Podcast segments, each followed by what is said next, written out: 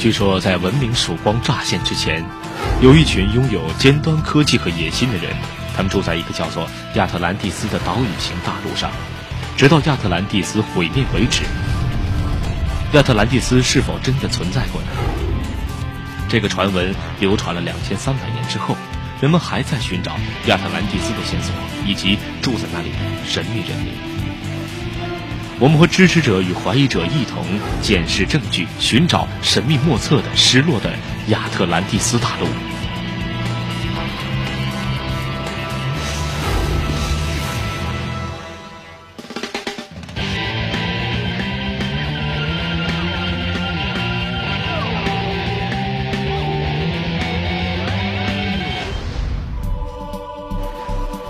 很少有什么神话能像亚特兰蒂斯传说那样让现代人充满幻想。亚特兰蒂斯是一片肥沃富庶的平原，平原的中央有一个宫殿，平原的四周环绕着护城河。据说它的面积等同于亚洲与利比亚的面积总和。亚特兰蒂斯是希腊海神波塞冬的后代子孙创造的岛屿天堂。几个世纪以来，这里一直是高度发展。平等而和平的地方，但随着神性削弱，人性抬头，这里的人们也变得好战而贪婪。在一天一夜之间，经过了一连串的地震和洪水的袭击，亚特兰蒂斯沉入了海底。这是一个很精彩的故事。不过，这到底是真实存在的历史，还是人们的想象呢？有些人深信亚特兰蒂斯的故事是真实的。亚特兰蒂斯的支持者分成两派，一派寻找失落的大陆，另一派则相信亚特兰蒂斯的生还者，在许多历史古迹上留下了他们的印记。这两派都起源于希腊哲学家柏拉图，他在公元前三百六十年左右写了一本有关失落大陆亚特兰蒂斯的书，书的内容是两篇哲学对话录。提马有斯和科里西亚斯，有些人认为这些文章代表代代相传的藏宝图。许多人根据这本书提出亚特兰蒂斯的位置，结果大家对亚特兰蒂斯的位置众说纷纭。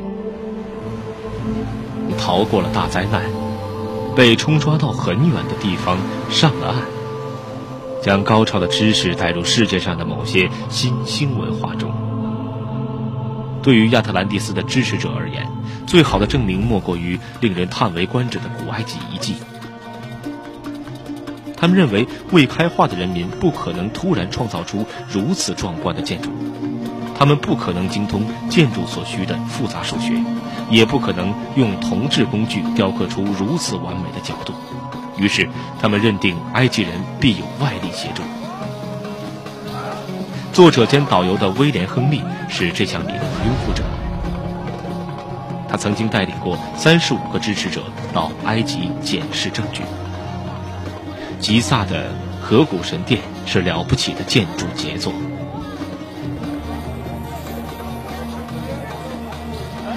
它是用数百个以红色花岗岩板包围的石灰岩块建造而成的。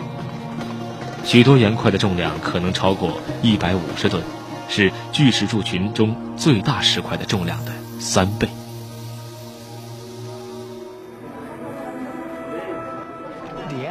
呃，有个说法是，他们一定具备反地心引力的科技，虽然不能让石头变得轻如鸿毛，但能将石头抬到半空中，随意移动到任何地方。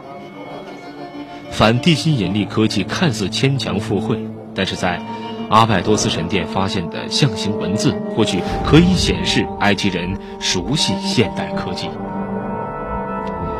这些图案是不是直升机、潜水艇？和飞碟呢？这能否解释成亚特兰蒂斯人遨游世界的方法呢？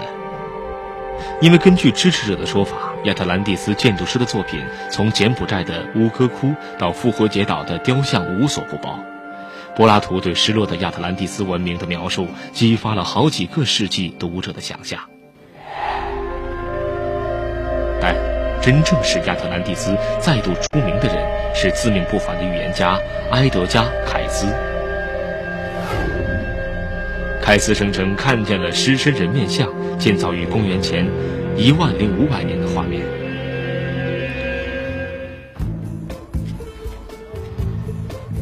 这比一般的科学主张早了八千年。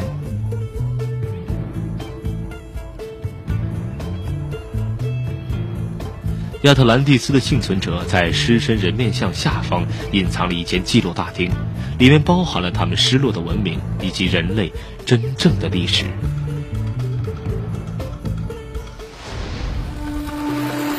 许多亚特兰蒂斯的支持者认为，到达埃及的途径很多。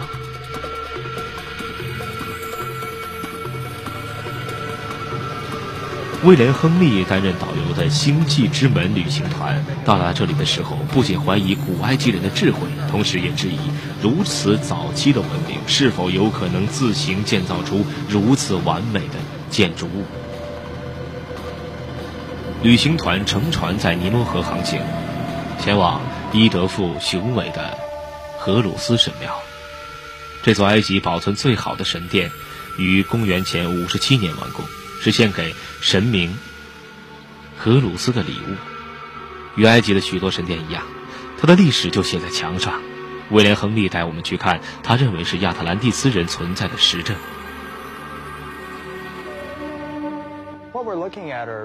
伊德富神殿的文字叙述了外星人来到地球。在地球上创造了类似柏拉图描述的亚特兰蒂斯的岛屿。我认为神殿上的文字正是柏拉图描写亚特兰蒂斯的取材依据。柏拉图的确说过，埃及牧师是他描述亚特兰蒂斯的依据。但事实上，这座神殿在柏拉图逝世数十年之后才开始建造。但是导游认为。这座神殿只是谜题之一。他们还说，狮身人面像、河谷神殿和著名的金字塔不只是历史遗迹，更是亚特兰蒂斯人曾经住在埃及的铁证。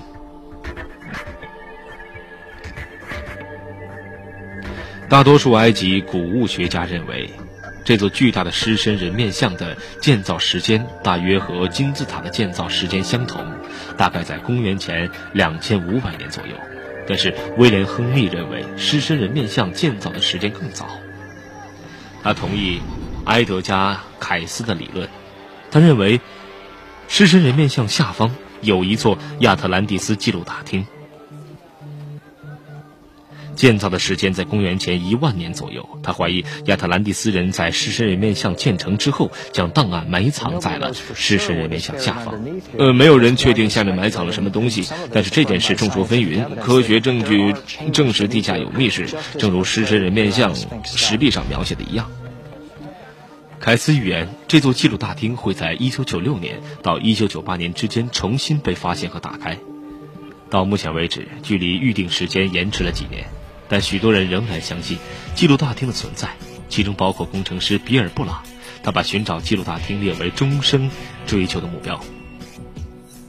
我们发现地下三十二英尺处有一个已经证实的洞穴，洞穴的深度目前看来是一百二十五英尺，里面都是泥巴，泥巴里有一些盒子。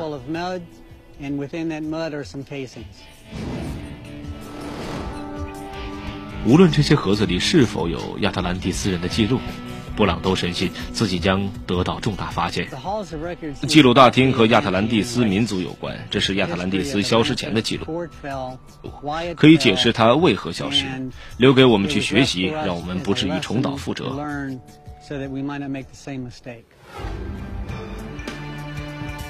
亚特兰蒂斯人是否真的来到过埃及，建造了这些古代建筑物呢？假如果真如此，那他们是如何来到此地的呢？亨利认为答案可能在一个叫阿布吉拉伯的地方，呃，它是古埃及最重要的仪式中心之一。我们现在发现它在亚特兰蒂斯历史上可能极具意义。亨利相信亚特兰蒂斯人诞生于卯宿星团，他认为他们最初降落的地点之一是阿布吉拉伯。但是科学界对此有不同的看法。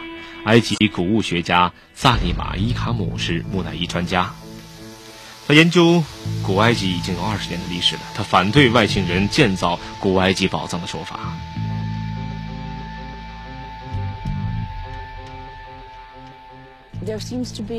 有人无法接受此地居民能不靠外力协助自行完成这些建筑的事实，这对当地居民是一种侮辱。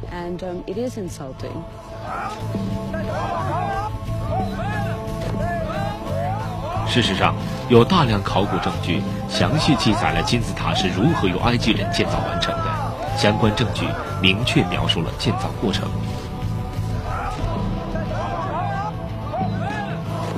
这些金字塔兴建于公元前两千五百年左右，大约距今四千五百年。他们是由古埃及人建造而成的。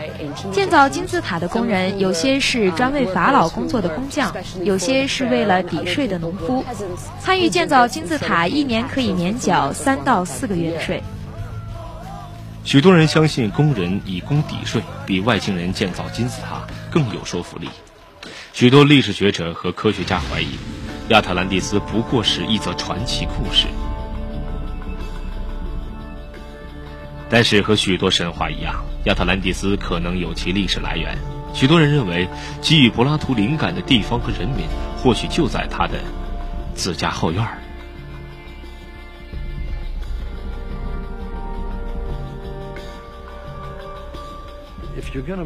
呃，假如要为亚特兰蒂斯找个位置，它必定位于所谓的旧世界。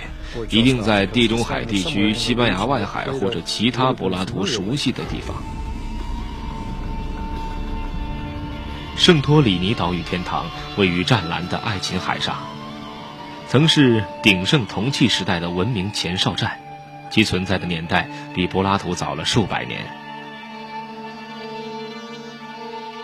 岛民是富裕而阅历丰富的航海好手，在地中海周围经商贸易。后来，他们几乎在一夜之间消失无踪。许多学者认为，这则故事与亚特兰蒂斯传奇有异曲同工之妙。或许科学能解开亚特兰蒂斯之谜。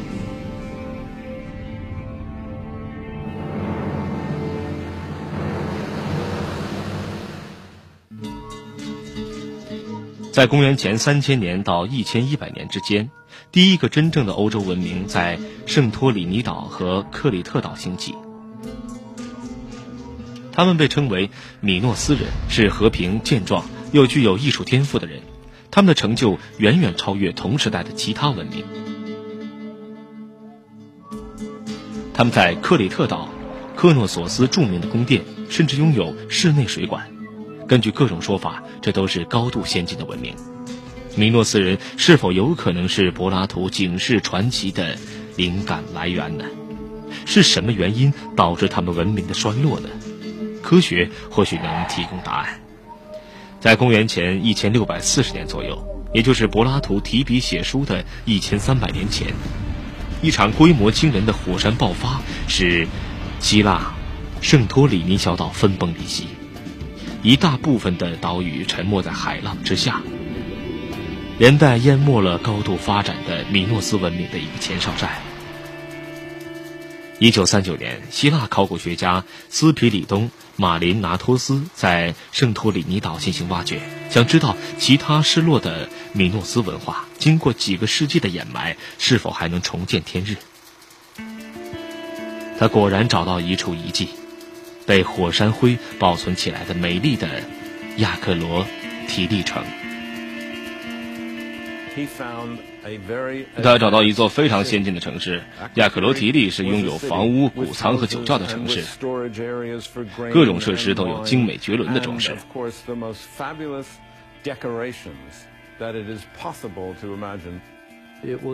呃，这座城市在一天一夜之间被当地巨大的火山喷发毁灭，因此亚克罗提利确实符合柏拉图的描述。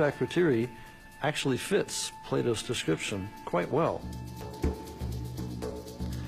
马林拿托斯教授推测，亚克罗提利的命运或许构成了柏拉图书写亚特兰蒂斯传奇的基础。地质学家弗洛伊德·麦考伊认为自己有所发现。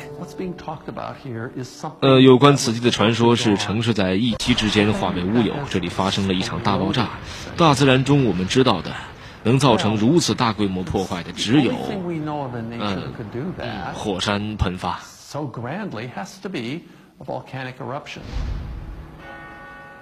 从米诺斯文明的奇迹来看，那座火山。麦考伊描述了不幸的呃亚克罗提利居民当天可能的遭遇。假设三千六百年前我们站在这里，火山喷发了，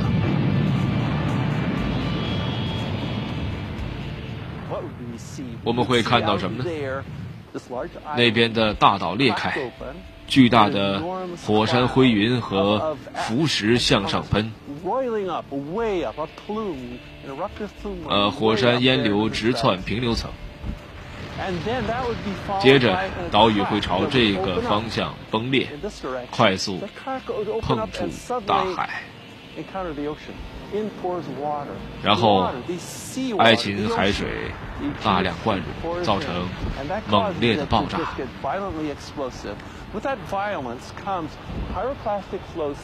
之后，火山碎屑流四散奔流。毫无疑问，火山喷发猛烈地摧毁了亚克罗提利。但火山是如何毁灭一百多公里以外的位于科里特岛中央的米诺斯文明的呢？从小在克里特岛长大的工程师克斯塔。斯辛诺莱基被海洋的力量所震慑，如今，他专门研究海洋最具破坏力的现象之一——海啸。他比大多数人都清楚，大型火山喷发可能引起海啸。在科学上，我们不知道圣托里尼岛当时到底发生了什么事，但是我们必须提出假设：科学就是这样运作的。我们认为，当时火山喷发，整个圣托里尼岛被摧毁，火山坍塌引发了巨大的海啸，海啸前进到克里特岛，对米诺斯文明造成了重创。古代的圣托里尼岛是地中海的贸易中心，呃，如同现代的香港。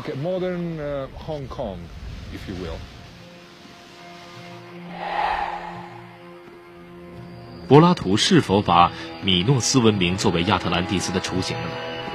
被火山爆发摧毁的亚克罗提利是否？就是真正的亚特兰蒂斯。公元前一千六百四十年，事件发生的详细经过显然与柏拉图失落文明的故事有雷同之处。柏拉图在书中描写了先进的社会骤然消失，描写了圣托里尼岛的地形以及黑红相间的火山岩大地。米诺斯难民是否有可能在希腊大陆述说他们可怕的传奇故事，然后这个故事代代相传，最后传入柏拉图的耳朵里了呢？间接证据颇具说服力，但是就算有铁证存在，现在也消失无踪了吧？So was this Atlantis？这里是不是亚特兰蒂斯？亚特兰蒂斯是一则故事，这里是不是故事的所在地呢？这很难说。嗯，根本不可能有答案。这是很棒的故事，我很想相信它。可是我是科学家，我必须看到铁证。不过铁证还没有出现。许多学者相信亚特兰蒂斯和亚克罗提利是同一个地方。希腊岛屿上一个高度进化的社会，几乎在一天一夜之间被摧毁的真实故事流传了下来。与后来的古希腊文化和伟大导师柏拉图引起了共鸣。假如要寻找亚特兰蒂斯所在地曾经出现过的先进文明，米诺斯文明可能是最好的答案。但是，科学能否解释神明般的人物协助埃及等新兴文明的惊人证据呢？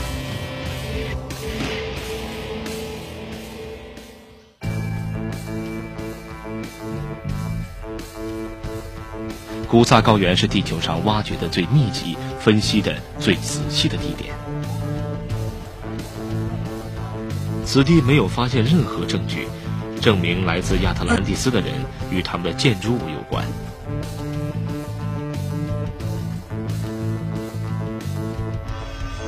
但还是有引人入胜的异常现象，目前尚未得到解释。最引人注目的或许是埃及阿拜多斯神殿的象形文字，有些人认为那是直升机、潜水艇和飞碟。埃及人是否有可能预知这些东西呢？事实上，这些图形只不过是重新雕刻的结果。阿拜多斯神殿最初献给法老赛提，但后来歌颂拉美西斯二世的文字又雕刻在古老的文字上面。一些灰泥又因为年久失修而掉落，当时的文字就变成了目前奇特的形状。分解不同时期雕刻的文字，神秘的外星科技就消失无踪了。但狮身人面像下方到底埋藏了什么？著名的预言家埃德加·凯斯说：“我们会在那里找到亚特兰蒂斯的记录大厅。”比尔·布朗的探地雷达影像是否显示真有其事呢？记录大厅的确存在，我相信不久的将来，我们就能证明这个事实。埃及古物学家已经迫不及待要解开这个谜团。他们已经在此地挖掘过许多深洞，但全部徒劳无功。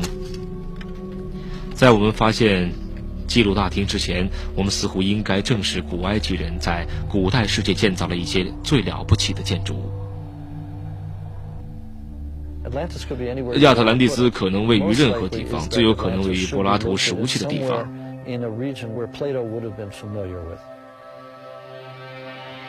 或许希腊的圣托里尼岛是一个例子。高度文明的米诺斯人的确很接近柏拉图对亚特兰蒂斯人的形容，但除此之外几乎一点也不符合。虽然大火山毁灭了米诺斯边疆城市，但是火山喷发时间是在柏拉图撰写对话录的九百年前，而不是九千年前。那，故事的某些元素非常符合，但也有些元素风马牛不相及。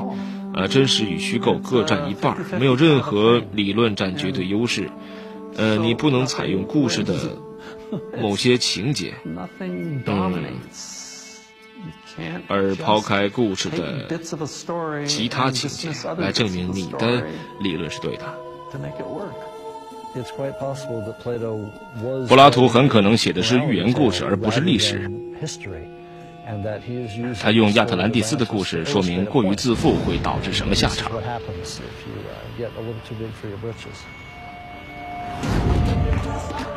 谜题尚未解开，或许柏拉图只是精心撰写了寓意深远的传奇故事，也或许这个世界上某处仍有失落文明等待我们去发现。